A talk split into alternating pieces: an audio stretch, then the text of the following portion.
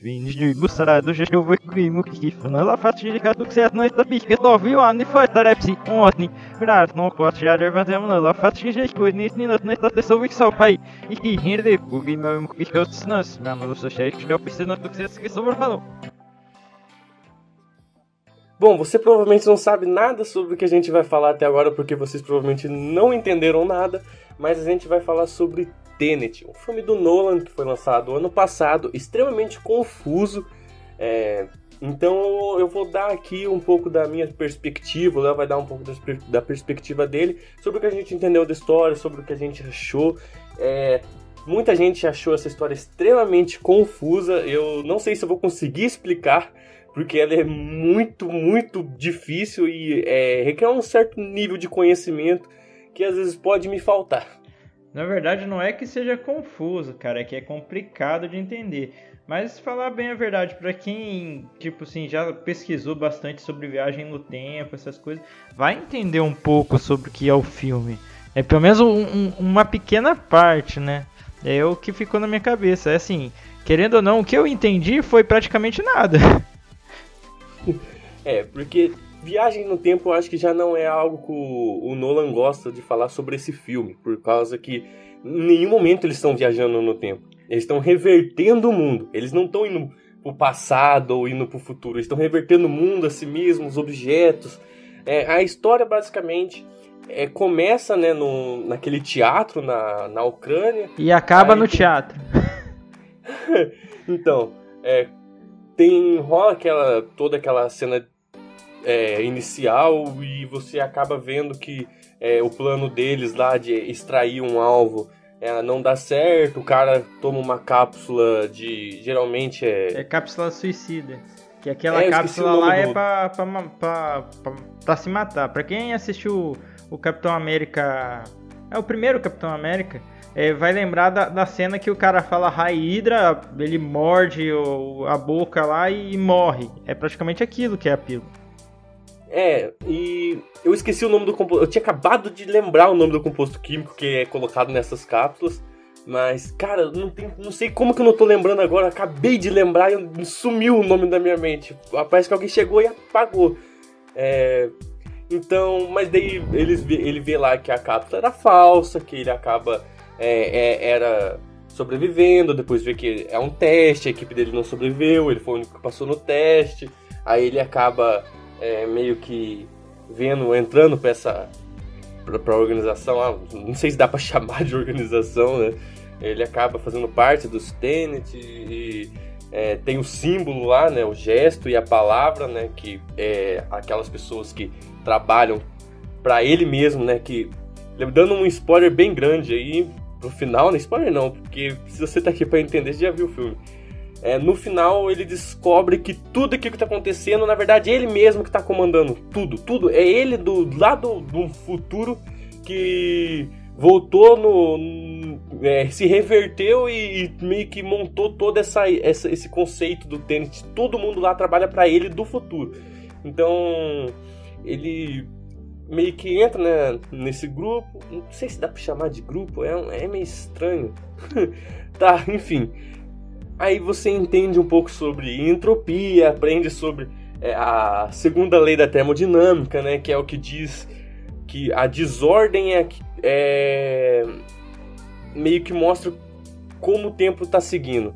Quanto mais desordenado, é, mais entropia tem. Então, por exemplo, a maior parte das leis da física, é, de Newton e de uns caras, todo mundo o tempo é irrelevante. Se o tempo estiver indo para frente ou para trás, a, essa lei, as leis da física funcionam do mesmo jeito, ou seja, o tempo é totalmente irrelevante. Aí eu acho que é Maxwell o nome do cara, se não me engano. Ele com a segunda lei da termodinâmica tenta explicar que a entropia, né, a desordem, dando um exemplo, se você vê um copo se despedaçando, você sabe que o tempo tá seguindo para frente. Se você um vídeo, se você vê um vídeo de um copo se despedaçando, você fala, cara, o tempo tá indo para frente porque eu tô vendo o copo se despedaçando. Se você vê o copo se montando de volta, você fala, cara, esse copo, é, eu tô vendo o vídeo do tempo é, voltando, né? Eu sei que é do passado porque eu tô vendo o copo se remontar. Então a desordem, se você deixar um copo parado, você não, sem, sem acontecer nada com ele, você não sabe se tá indo nem pro futuro, nem pro passado. Ou seja, a desordem é aquilo que a gente usa como referência de tempo. Ou seja, o copo se despedaçando, ou o copo é, invertendo essa desordem, que é o copo se remontando, é aquilo que a gente vai levar como presente ou passado. Isso é entropia. Não sei se ficou muito claro, eu não sou professor nem nada para explicar isso. É, na minha cabeça é bem claro, mas eu não consigo passar muito bem em palavras. Mas basicamente, alguém no futuro inventou um negócio, um algoritmo para conseguir reverter a entropia de objetos, tá mandando isso para o passado. Daí que eles falam né, que o futuro está em guerra com o, o passado. É, a, toda a história se passa com um maluco que está sendo financiado, né, orientado pelo futuro para esconder um algoritmo de uma teve uma cientista que inventou um algoritmo, um algoritmo e ela se matou para não não fazer mais algoritmos, né, para não ser forçada a criar mais. E ela despedaçou um algoritmo dela em nove pedaços e escondeu no passado. Então esse cara ele tá reunindo os nove pedaços, escondendo ele para o povo do futuro achar. Porque o povo do futuro meio que quer reverter a, como o tempo funciona, né? A nossa linha tá indo para frente, eles querem reverter isso porque eles falam que nós acabamos com o planeta.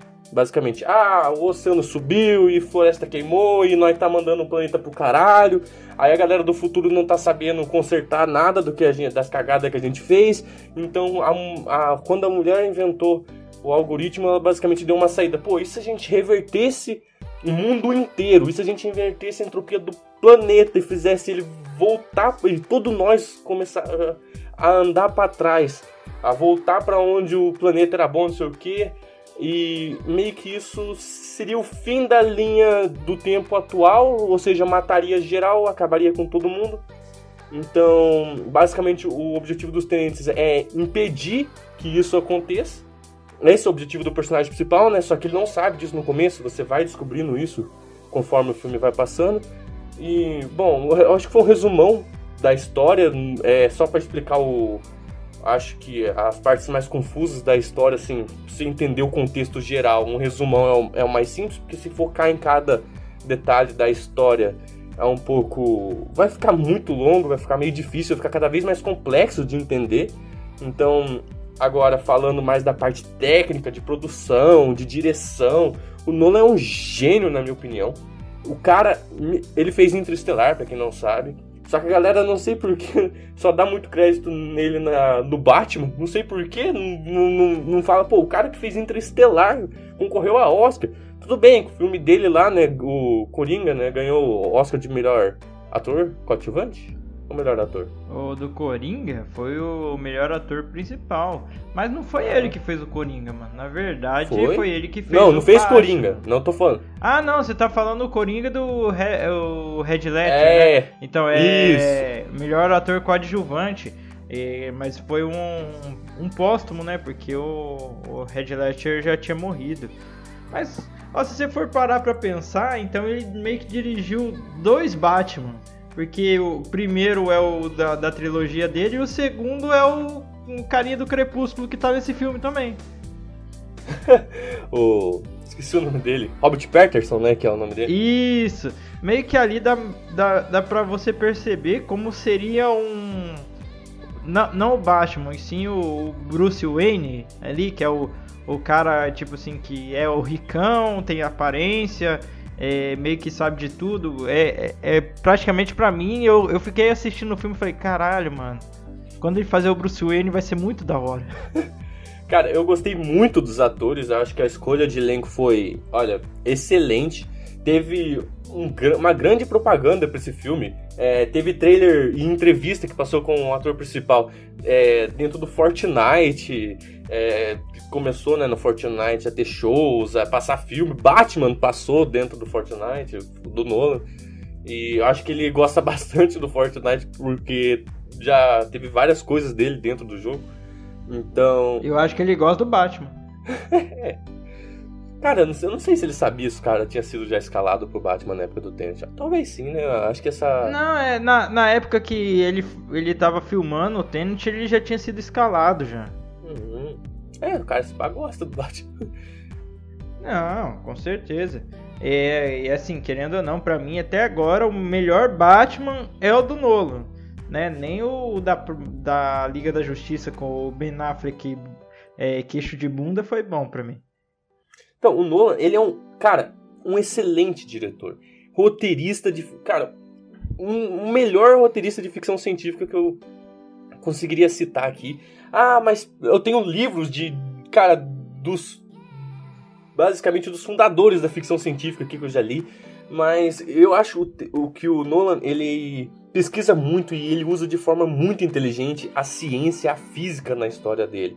Entendeu? Todo mundo fala da, do final do Interestelar lá, que é uma viagem fodida do cara que entra dentro do buraco negro e, e se vê por trás de um plano, de uma estante para guiar a filha dele, entendeu?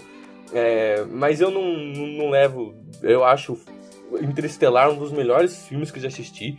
Tenet, na minha opinião, é um filme eu não diria que é melhor que Interestelar, mas tá ali pau a pau. É muito bom e é muito inteligente. Isso é, é muito gostoso você assistir algo complexo e bem feito, cara. Porque a maior parte das coisas, os caras se perdem no que tá fazendo. Eu ia falar, Interestelar eu nunca assisti, só que assim, toda vez que alguém vai falar sobre viagem no tempo, é meio que cita Interestelar por causa do daquela cena que eles vão para o planeta e o amigo fica dentro da nave e quando eles voltam é, passou o tempo diferente para eles que estava fora da nave e para o rapaz que estava dentro da nave. É, então, você vê, o Nolan, ele usa, a, a, a, é, no caso ali, existiam planetas que orbitavam um buraco negro, só que existia um planeta muito perto do buraco negro e a gravidade, é, se você assistiu, sei lá, Manual do Mundo, Nerdologia, no, até o, o, canal do Nostalgia, o Castellano já explicou um pouco sobre isso, como a ah, gravidade o, influencia o, o tempo. Então, o, o próprio Castanhari fala no Nostalgia e também fala sobre, sobre, sobre isso no, na série dele da Netflix. Então, a gravidade influencia o tempo. Então, o Nolan usou isso de uma maneira muito inteligente, até que a, a, a música de quando eles estão nesse planeta fica pan, pan, pan. E cada pan, se não me engano, é um dia que se passa na realidade. Cara, ele é muito. Tanto que tem uma cena no, no Tenet, quando ele, o cara, o personagem principal, tá lutando contra ele mesmo revertido. É, você vê que é uma música que tá sendo tocada ao contrário.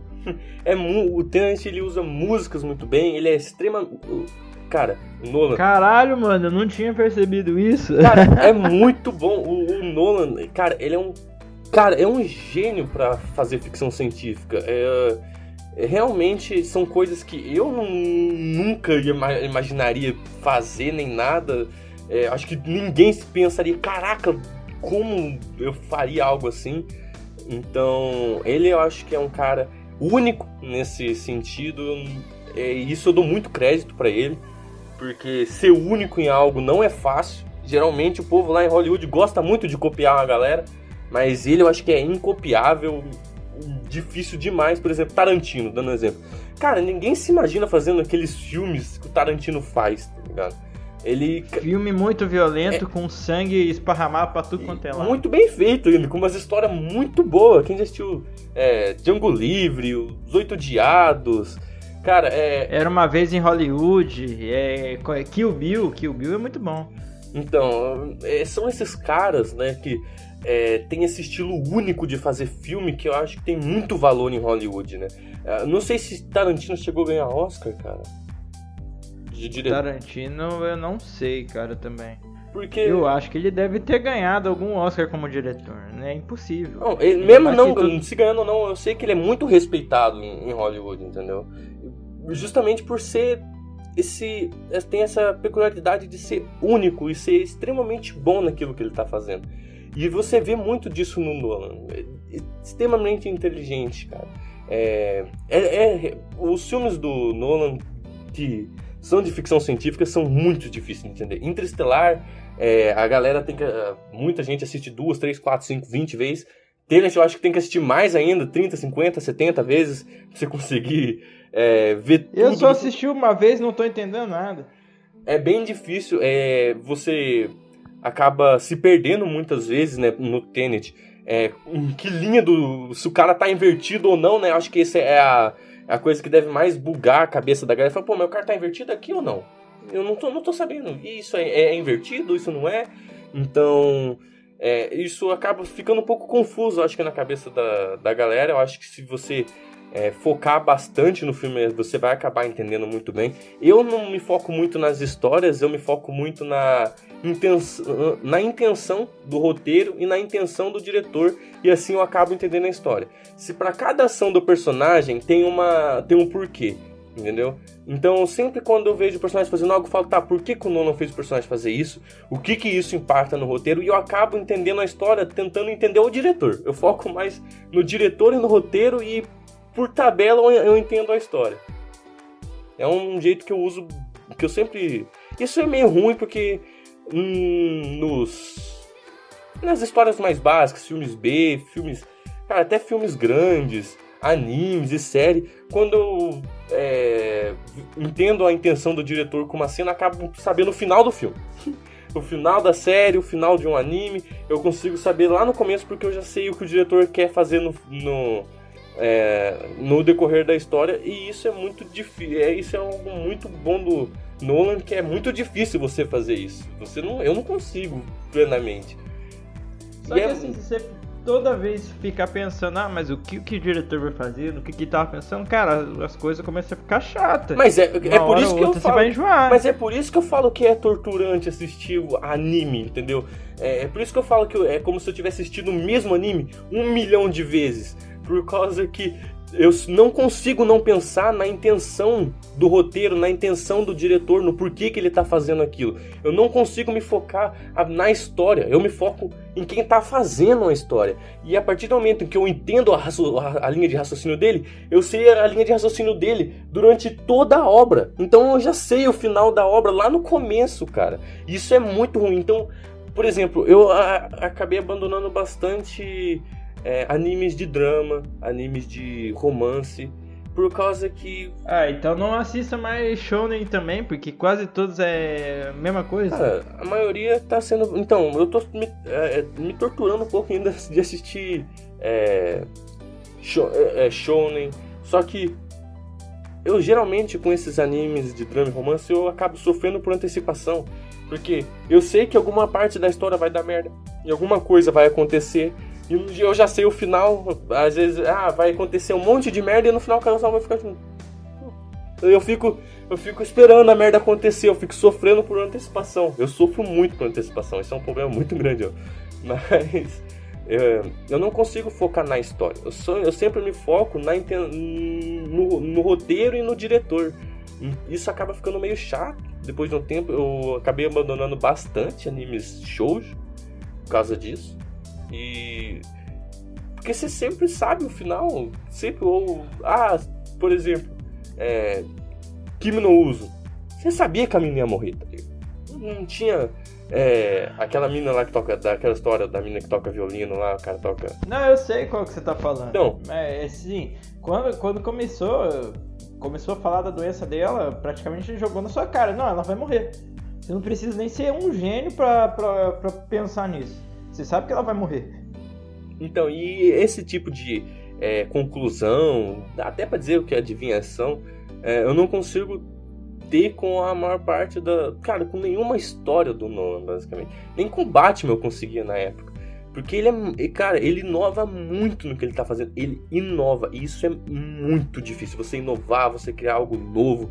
É, é extremamente difícil.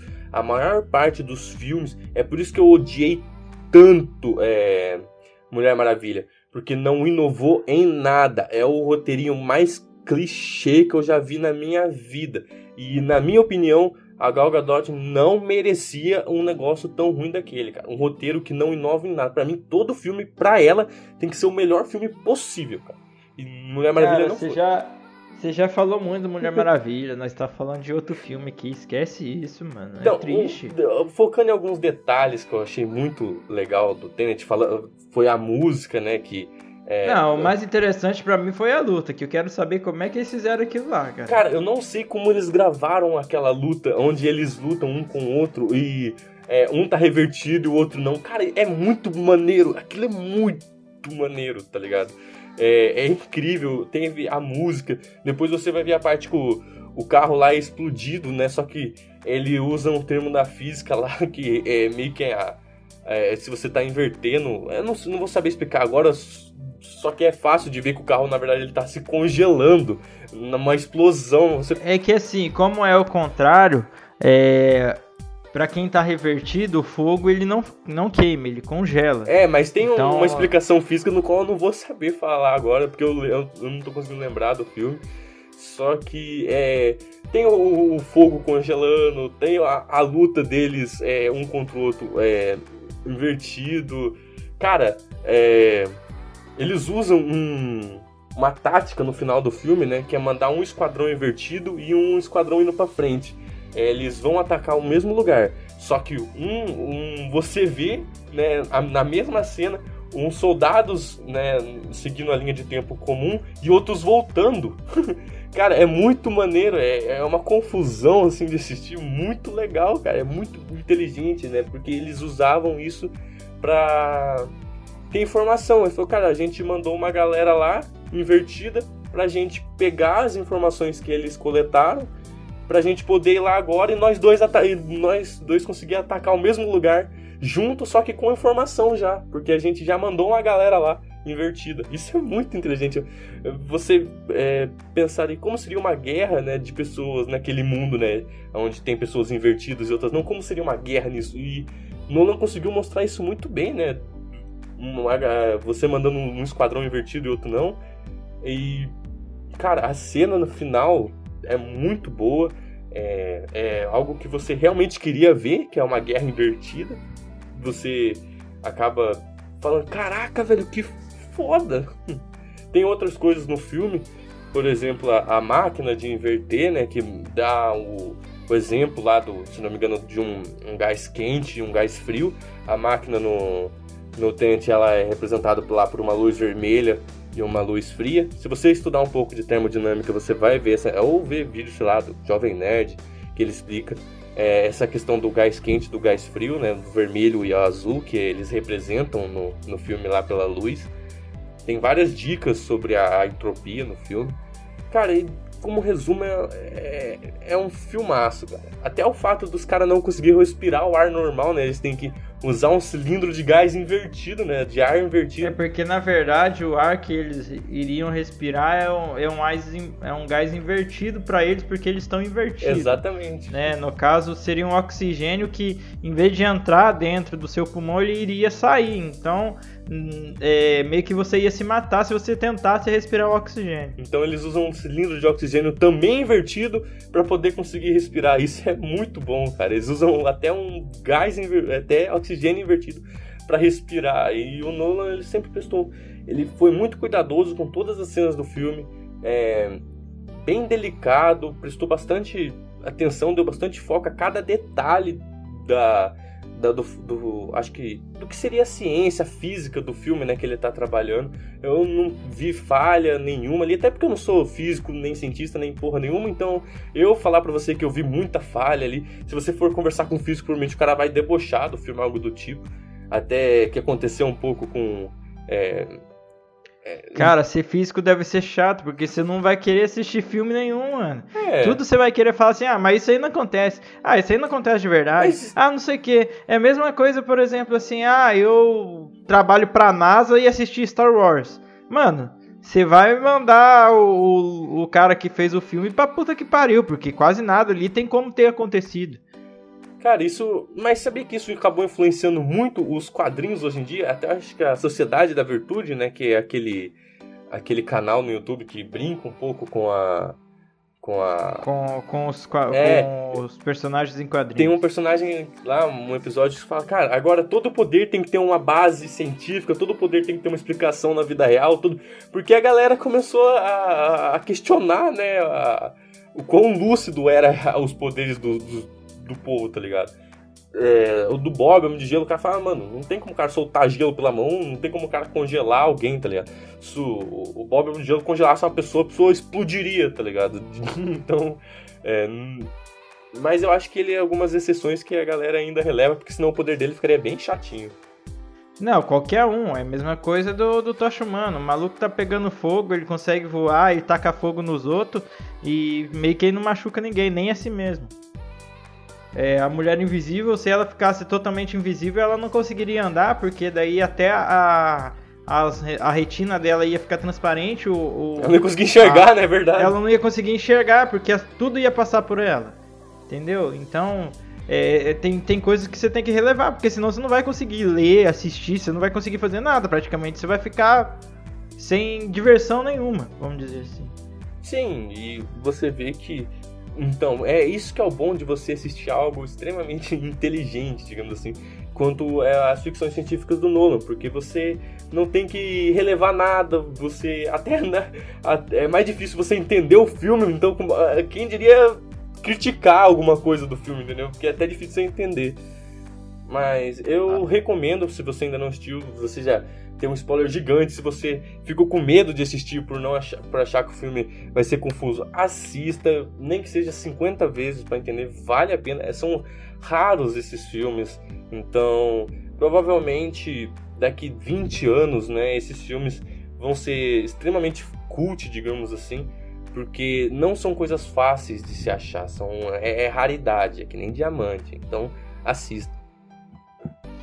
Olha, eu acho que eu não tenho nada pra comentar. Praticamente o podcast foi do Pedro, eu dei um comentário ou outro ali. Então a gente vai ficando por aqui. Se você escutou até aqui, volta lá no começo, reverte o comecinho pra você entender o que eu falei. Não sei se então, tem como falou. reverter, não, viu? Só se Ah, não, tem, tem, tem. Então falou, valeu e até a próxima.